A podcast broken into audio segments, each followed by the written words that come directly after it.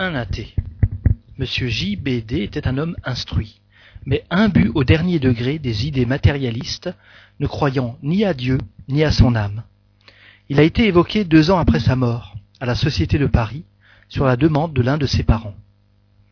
Évocation. Réponse Je souffre, je suis réprouvé. Nous sommes priés de vous appeler de la part de vos parents, qui désirent connaître votre sort. Veuillez nous dire si notre évocation vous est agréable ou pénible. Réponse pénible. Votre mort a-t-elle été volontaire? Oui. L'esprit écrit avec une extrême difficulté. L'écriture est très grosse, irrégulière, convulsive et presque illisible. À son début, il montre de la colère, casse le crayon et déchire le papier. Soyez plus calme, nous prierons tous Dieu pour vous. Réponse Je suis forcé de croire à Dieu. Quel motif a pu vous porter à vous détruire? Réponse Ennui de la vie sans espérance. On conçoit le suicide quand la vie est sans espoir. On veut échapper au malheur à tout prix. Avec le spiritisme, l'avenir se déroule et l'espérance se légitime. Le suicide n'a donc plus d'objet. Bien plus, on reconnaît que, par ce moyen, on n'échappe pas à un mal, que pour retomber dans un autre, qui est cent fois pire. Voilà pourquoi le spiritisme a déjà arraché tant de victimes à la mort volontaire. Ils sont bien coupables, ceux qui s'efforcent d'accréditer par des fismes scientifiques et soi-disant, au nom de la raison, cette idée désespérante, source de tant de maux et de crimes, que tout finit avec la vie. Ils seront responsables, non seulement de leurs propres erreurs, mais de tous les maux dont ils, dont ils auront été la cause. Vous avez voulu échapper aux vicissitudes de la vie. Y avez-vous gagné quelque chose? Êtes-vous plus heureux maintenant? Réponse Pourquoi le néant n'existe-t-il pas? Veuillez être assez bon pour nous écrire votre situation le mieux que vous pourrez. Réponse Je souffre d'être obligé de croire tout ce que je niais. Mon âme est comme dans un brasier, elle est tourmentée horriblement. D'où vous venaient les idées matérialistes que vous aviez de votre vivant? Réponse Dans une autre existence, j'avais été méchant, et mon esprit était condamné à souffrir les tourments du doute pendant ma vie. Aussi me suis-je tué. Il y a ici tout un ordre d'idées. On se demande souvent comment il peut y avoir des matérialistes, puisque, ayant déjà passé par le monde spirituel, ils devraient en avoir l'intuition. Or, c'est précisément cette intuition qui est refusée à certains esprits qui ont conservé leur orgueil et ne se sont pas repentis de leurs fautes. Leur épreuve consiste à acquérir, pendant la vie corporelle, et par leur propre raison, la preuve de l'existence de Dieu et de la vie future qu'ils ont incessamment sous les yeux. Mais souvent, la présomption de ne rien admettre au-dessus de soi l'emporte encore, et ils en subissent la peine jusqu'à ce que, leur orgueil étant dompté, ils se rendent enfin à l'évidence. Quand vous vous êtes noyé, que pensiez-vous qu'il adviendrait de vous? Quelle réflexion avez-vous faite à ce moment? Réponse aucune, c'était le néant pour moi. J'ai vu après que, n'ayant pas subi toute ma condamnation, j'allais encore bien souffrir. Maintenant, êtes-vous bien convaincu de l'existence de Dieu, de l'âme et de la vie future? Réponse Hélas, je ne suis que trop tourmenté par cela. Avez-vous revu votre frère? Réponse Oh non. Pourquoi cela? Réponse Pourquoi réunir nos tourments? On s'exile dans le malheur, on se réunit dans le bonheur. Hélas. Seriez-vous bien aise de revoir votre frère que nous pourrions appeler là, à côté de vous? Réponse Non, non, je suis trop bas. Pourquoi ne voulez-vous pas que nous l'appelions? Réponse C'est qu'il n'est pas heureux, lui non plus. Vous redoutez sa vue? Cela ne pourrait que vous faire du bien? Réponse Non, plus tard. Désirez-vous faire dire quelque chose à vos parents? Réponse que l'on prie pour moi. Il paraît que dans la société que vous fréquentiez, quelques personnes partagent les opinions que vous aviez de votre vivant. Auriez-vous quelque chose à leur dire à ce sujet? Réponse Ah, les malheureux. Puissent-ils croire à une autre vie? C'est ce que je peux leur souhaiter de plus heureux. S'ils pouvaient comprendre ma triste position, cela les ferait bien réfléchir évocation du frère du précédent, professant les, mêmes idées, mais qui ne s'est pas suicidé. Quoique malheureux, il est plus calme, son écriture est nette et lisible. Évocation. Réponse. Puisse le tableau de nos souffrances vous être une utile leçon, et vous persuader qu'une autre vie existe où l'on expie ses fautes, son incrédulité. Vous voyez-vous réciproquement avec votre frère que nous venons d'appeler? Réponse non, il me fuit. On pourrait demander comment les esprits peuvent se fuir dans le monde spirituel, où n'existe pas d'obstacle matériel, ni de retraite cachée à la vue.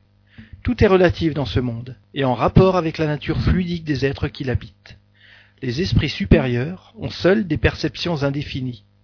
Chez les esprits inférieurs, elles sont limitées, et pour eux, les obstacles fluidiques font l'effet d'obstacles matériels.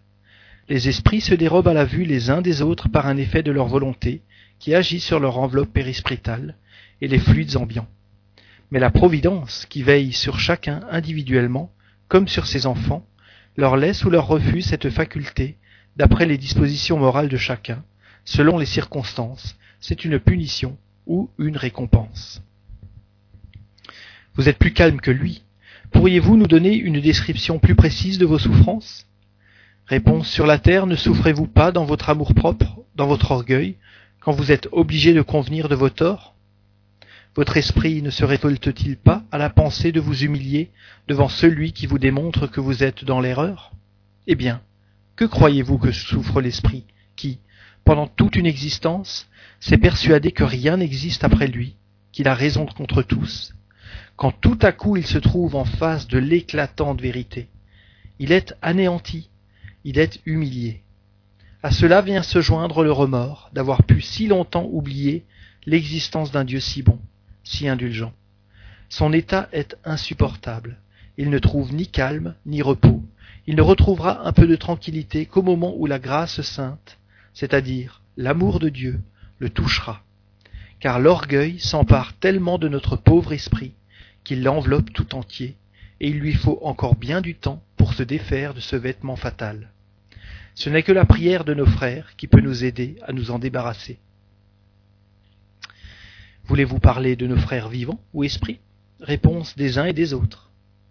Pendant que nous nous entretenions avec votre frère, une personne ici présente a prié pour lui. Cette prière lui a-t-elle été utile? Réponse Elle ne sera pas perdue. S'il repousse la grâce maintenant, cela lui reviendra, quand il sera en état de recourir à cette divine panacée. Nous voyons ici un autre genre de châtiment, mais qui n'est point le même chez tous les incrédules. C'est, indépendamment de la souffrance, la nécessité pour cet esprit de reconnaître les vérités qu'il avait reniées de son vivant.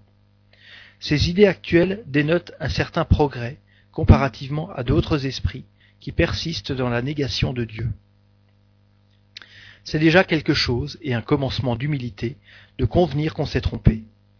Il est plus que probable que, dans sa prochaine incarnation, l'incrédulité aurait fait place au sentiment inné de la foi. Le résultat de ces deux évocations ayant été transmis à la personne qui nous avait prié de les faire, nous reçûmes de cette dernière la réponse suivante. Vous ne, vous ne pouvez croire, monsieur, le grand bien produit par l'évocation de mon beau-père et de mon oncle. Nous les avons parfaitement reconnus. L'écriture du premier, surtout, a une analogie frappante avec celle qu'il avait de son vivant.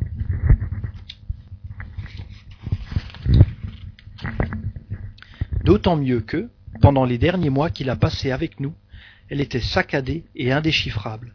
On y retrouve la même forme des jambages, du paraphe et de certaines lettres. Quant aux paroles, aux expressions et au style, c'est encore plus frappant. Pour nous, l'analogie est parfaite, si ce n'est qu'il est plus éclairé sur Dieu, l'âme et l'éternité qu'il n'y est si fortement et si formellement autrefois. Nous sommes donc parfaitement convaincus de son identité. Dieu en sera glorifié par nos croyances plus fermes au spiritisme, et nos frères, esprits et vivants, en deviendront meilleurs. L'identité de son frère n'est pas moins évidente, à la différence immense de l'athée au croyant, nous avons reconnu son caractère, son style, ses tournures de phrases. Un mot surtout nous a frappés, c'est celui de panacée. C'était son mot d'habitude. Il le disait et répétait à tous et à chaque instant. J'ai communiqué ces deux évocations à plusieurs personnes qui ont été frappées de leur véracité. Mais les incrédules, ceux qui partagent les opinions de mes deux parents, auraient voulu des réponses encore plus catégoriques. Que M. D par exemple, précisa l'endroit où il a été enterré, celui où il s'est noyé, de quelle manière il s'y est pris, etc. Pour les satisfaire et les convaincre, ne pourriez-vous l'évoquer de nouveau? Et dans ce cas, vous voudrez bien lui adresser les questions suivantes. Où et comment il a accompli son suicide? Combien de temps est-il resté sous l'eau? À quel endroit son corps a été retrouvé? À quelle place il a été enseveli? De quelle manière civile ou religieuse on a procédé à son inhumation, etc. Veuillez, je vous prie, monsieur, faire répondre catégoriquement à ces demandes qui sont essentielles pour ceux qui doutent encore. Je suis persuadé du bien immense que cela produira. Je fais en sorte que ma lettre vous parvienne demain vendredi, afin que vous puissiez faire cette évocation dans la séance de la société qui doit avoir lieu ce jour-là, etc. Nous avons reproduit cette lettre à cause du fait d'identité qu'elle constate. Nous y joignons la réponse que nous y avons faite pour l'instruction des personnes qui ne sont pas familiarisées avec les communications d'outre-tombe. Les questions que vous nous priez d'adresser de nouveau à l'esprit de votre beau-père sont sans doute dictées par une louable intention, celle de convaincre des incrédules, car chez vous, il ne s'y mêle aucun sentiment de doute et de curiosité, mais une plus parfaite connaissance de la science spirite vous eût fait comprendre qu'elles sont superflues. D'abord, en me priant de faire répondre catégoriquement votre parent, vous ignorez sans doute qu'on ne gouverne pas les esprits à son gré. Ils répondent quand ils veulent, comme ils veulent, et souvent comme ils peuvent. Leur liberté d'action est encore plus grande que de leur vivant, et ils ont plus de moyens d'échapper à la contrainte morale qu'on voudrait exercer sur eux. Les meilleures preuves d'identité sont celles qu'ils donnent spontanément, de leur propre volonté, ou qui naissent des circonstances, et c'est, la plupart du temps, en vain, qu'on cherche à les provoquer. Votre parent a prouvé son identité d'une manière irrécusable selon vous. Il est donc plus que probable qu'il refuserait de répondre à des questions qu'à bon droit il peut regarder comme superflues, et fait en vue de satisfaire la curiosité de gens qui lui sont indifférents. Il pourrait répondre, comme l'ont souvent fait d'autres esprits en pareil cas, À quoi bon me demander des choses que vous savez? J'ajouterais même que l'état de trouble et de souffrance où il se trouve doit lui rendre plus pénibles les recherches de ce genre. C'est absolument comme si l'on voulait contraindre un malade qui peut à peine penser à parler, à raconter les détails de sa vie. Ce serait, assurément manquer aux égards que l'on doit à sa position. Quant au résultat que vous espériez, il serait nul, soyez-en persuadés. Les preuves d'identité qui ont été fournies ont une bien grande, une bien plus grande valeur par cela même qu'elles sont spontanées, et que rien ne pouvait mettre sur la voie, si les incrédules n'en sont pas satisfaits. Ils ne le seraient pas davantage. Mais encore peut-être, moins encore peut-être, par des questions prévues et qui pourraient suspecter de connivence. Il y a des gens que rien ne peut convaincre. Ils verraient de leurs yeux votre parent en personne, qu'il se dirait le jouet d'une hallucination.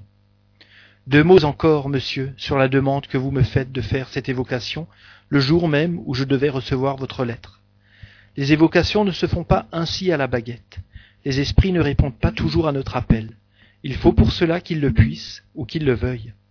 Il faut de plus un médium qui leur convienne et qui ait l'aptitude spéciale nécessaire. Que ce médium soit disponible à un moment donné, que le milieu soit sympathique à l'esprit, etc. Toutes circonstances, dont on ne peut jamais répondre et qu'il importe de connaître quand on veut faire la chose sérieusement.